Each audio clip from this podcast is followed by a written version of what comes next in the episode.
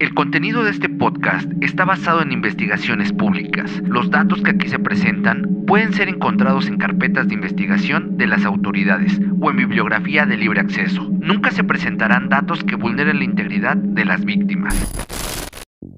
Bienvenidos a un episodio más de Tripas de Gato, el número 57.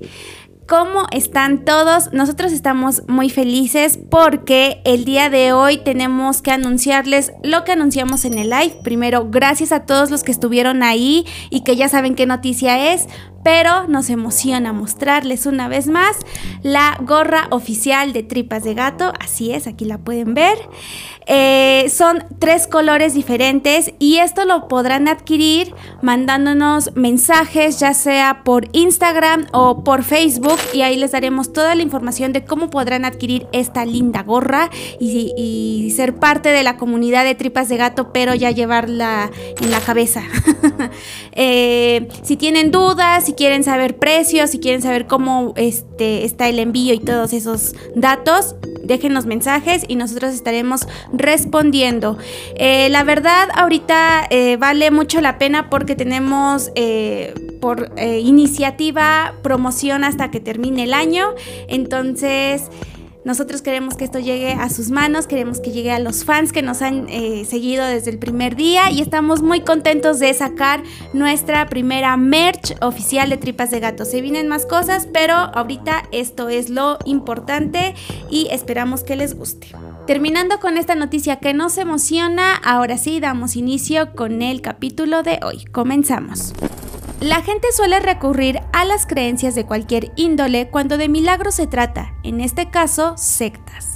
Esto con el paso de los años cada vez se ha hecho más popular, pues es una práctica en la que los que se benefician son los líderes, abusando muchas veces de la vulnerabilidad de las víctimas en cuestión. Pero ¿qué pasa cuando estos líderes, aun sabiendo que lo que hacen está mal, lo llevan a la práctica poniendo en riesgo la vida de las personas que lo siguen? Este es el caso de la secta liderada por Shinok-ju en Corea del Sur, pastora que prometía un lugar para salvarlos de la furia de Dios hacia los pecadores, llamado el último paraíso de la tierra. Antes de comenzar, mando saludos para Guadalupe Medina, que nos escucha en Guadalajara, Jalisco, y para Ruth, que nos escucha en Chicago y es de Tlaxcala. Las dos nos escuchan por Spotify. Muchísimas gracias. Bienvenidas a la comunidad y sigan disfrutando de nuestros episodios. Fundadora y pastora de la iglesia Grace Road, desde el año 2014 empezó a predicar a sus seguidores que pronto una guerra azotaría su país, dejando principalmente hambruna, entre otras cosas peores, por lo cual tenían que irse a un lugar donde se salvarían de esto, al cual llamó el último paraíso de la tierra, situado en Fiji. Algunos testigos dijeron que la última frase que escucharon de ella fue, el mundo se acabará y debemos huir. Ella describía este lugar como de tierra fértil, donde podrían empezar una vida nueva, abasteciéndose de sus propias cosechas. La manipulación que manejaba era de esperarse, como suele pasar en las sectas, pues los seguidores de esta iglesia acudían aquí por diferentes situaciones, que iban desde la enfermedad hasta lo económico, sin dejar a un lado el miedo a ser pecadores. Por esta razón, sus fieles seguidores se ponían en manos de la pastora creyendo cada palabra que decía. A pesar de que en el año 2014 esta iglesia había sido investigada por las autoridades y declarada ilegítima, los creyentes seguían acudiendo negando en primera que esta era una secta y en segunda que fueran obligados a cometer actos en contra de su voluntad. ¿Qué es lo que pasaba adentro? Se difundieron videos donde se pueden ver las prácticas que se realizaban, por lo cual se empezó a cuestionar que lo que hacían para nada eran actos que tuvieran que ver con cantos o rezos, eran todo lo contrario. Ella golpeaba a sus seguidores de manera violenta. En uno de esos videos se puede ver cómo toma del cabello a una persona y la arroja al piso, mientras le grita, ¿cómo debería sacar a este demonio? La pastora justifica sus actos diciendo que esto era necesario para que Dios no los castigara. Los creyentes, ya acostumbrados a estos tratos, decían que eso merecían para que el demonio no se apoderara de sus cuerpos y pecaran.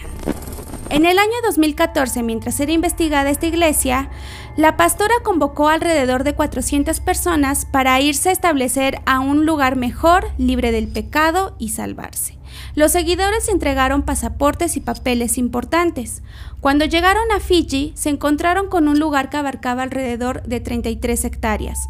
Todos los creyentes fueron encerrados juntos, mientras los guardianes, que eran gente de la misma iglesia con cargos superiores, los cuidaban. Pasó poco tiempo para que algunos se dieran cuenta que en realidad estaban atrapados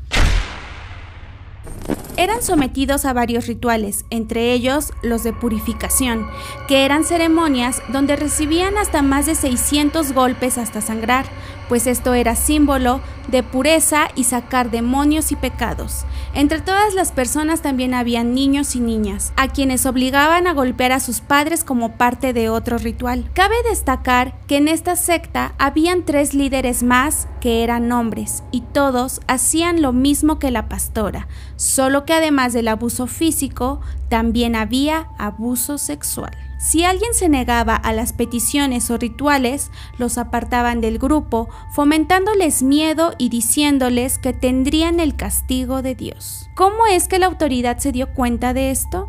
Gracias a personas que lograron escaparse del cautiverio y dieron parte a la autoridad, al ver que eran varios testimonios con similitudes y sumando a esto los antecedentes de investigaciones hacia esta iglesia, las autoridades fueron en búsqueda de la pastora y sus cómplices, siendo detenidos en el año 2018. Después de todo esto, siguieron habiendo creyentes que afirmaron que lo que pasaron adentro no fue inhumano y que la pastora tenía razón en hacer esos rituales porque lo merecían. Pero están también los relatos de las víctimas que dijeron ser manipuladas, entre ellos destaca el de una joven que alzó la voz ante lo sucedido. La joven había sido llevada con engaños a esta secta después de que su madre viera que consumía marihuana. Pensaba que su hija estaba cayendo en vicios. La joven se percató que aquel fin de semana de distracción que su madre le había prometido eran engaños, pues lo que serían vacaciones fue una especie de retiro que no solo fue un fin de semana, sino varias semanas, hasta que ella perdió la noción del tiempo. Esto se empeoró más porque la joven estaba bajo medicación, pues sufría ansiedad, y su madre había tirado el medicamento porque la pastora no permitía este tipo de tratamientos. A esto se le sumó que la obligaban a escuchar los sermones donde siempre era señalada como la maldad por negarse a seguir en la secta. El estado de salud mental de la joven estaba al límite hasta que colapsó y harta logró escapar y contactar a su familia paterna mediante una llamada, pero fue alcanzada por miembros de la iglesia. Al querer escapar una vez más, su madre le dijo que no le serviría de nada, ya que su pasaporte había sido destruido, y reteniéndola una vez más en contra de su voluntad.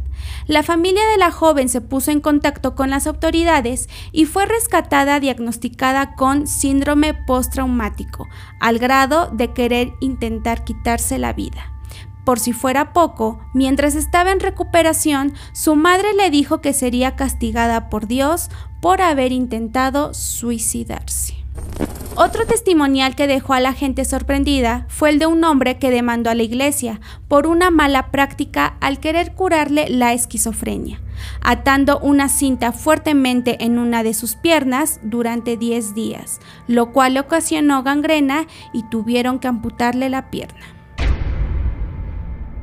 Cabe señalar que la iglesia tenía tal grado de manipulación que a sus seguidores no los tenían incomunicados, pues podían salir a hacer tareas externas y ellos siempre regresaban por temor a Dios.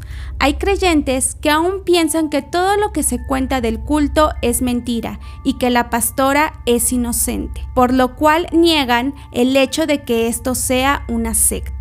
Un portal coreano sacó una investigación sobre cómo funcionan estas iglesias motivadas principalmente por el dinero. Mencionan que en Fiji hay varias iglesias que han acusado a Grace Roth por sus acciones, pues esto ha dejado mal vista a la fe y sobre todo acusan que su enriquecimiento ha sido por temas gubernamentales, pues no explican cómo han surgido nuevos negocios y que incluso hasta les han otorgado premios, todo esto a pesar de los escándalos en los que han estado envueltos. Como ya lo hemos platicado antes, historias de falsos líderes espirituales cada día van saliendo con más frecuencia. La gente se ha vuelto vulnerable y ha tratado de buscar ayuda sin importar si su vida puede estar en riesgo. Y es que las situaciones por las que últimamente hemos estado pasando han influido en la salud mental y justo ahí es donde estas personas entran para ofrecerte una falsa ayuda. Queremos recordarles que son libres de ponerse en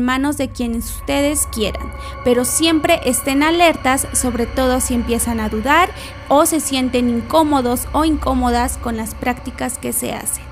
Este fue el caso de una secta más que prometía el último paraíso de la tierra y que solo brindó violencia física, psicológica y sexual a sus creyentes. Y antes de terminar, nos vamos con la pregunta obligada. ¿Ustedes creen que al paso que vamos habrán más sectas que oxos? Este fue el capítulo número 57 de Tripas de Gato. Espero que lo hayan disfrutado. Compártanlo con más personas. Todas nuestras redes estarán apareciendo en la descripción tanto de YouTube como Spotify y también estamos en más plataformas de podcast. Eh, lo importante del capítulo de hoy o de esta nueva etapa de Tripas de Gato, la merch oficial, ya saben, todos la, toda la información la pueden consultar en Instagram o Facebook y ahí estaremos respondiendo todas sus dudas y también estaremos dejando historias destacadas para que vayan directo y vean los diseños que tenemos. Muchísimas gracias a todos por su apoyo. Ustedes han hecho esto posible. Gracias a los que estuvieron en el live. Gracias a todos los que se han sumado al día de hoy. Sean bienvenidos, disfruten nuestro contenido y... Eh, nada más. Sin más que decir, yo soy Beth y recuerden que lo esencial es invisible a los ojos. Tripas de Gato es una producción de dientes de machete. Los podcasts son chidos, pero rifan más aquí.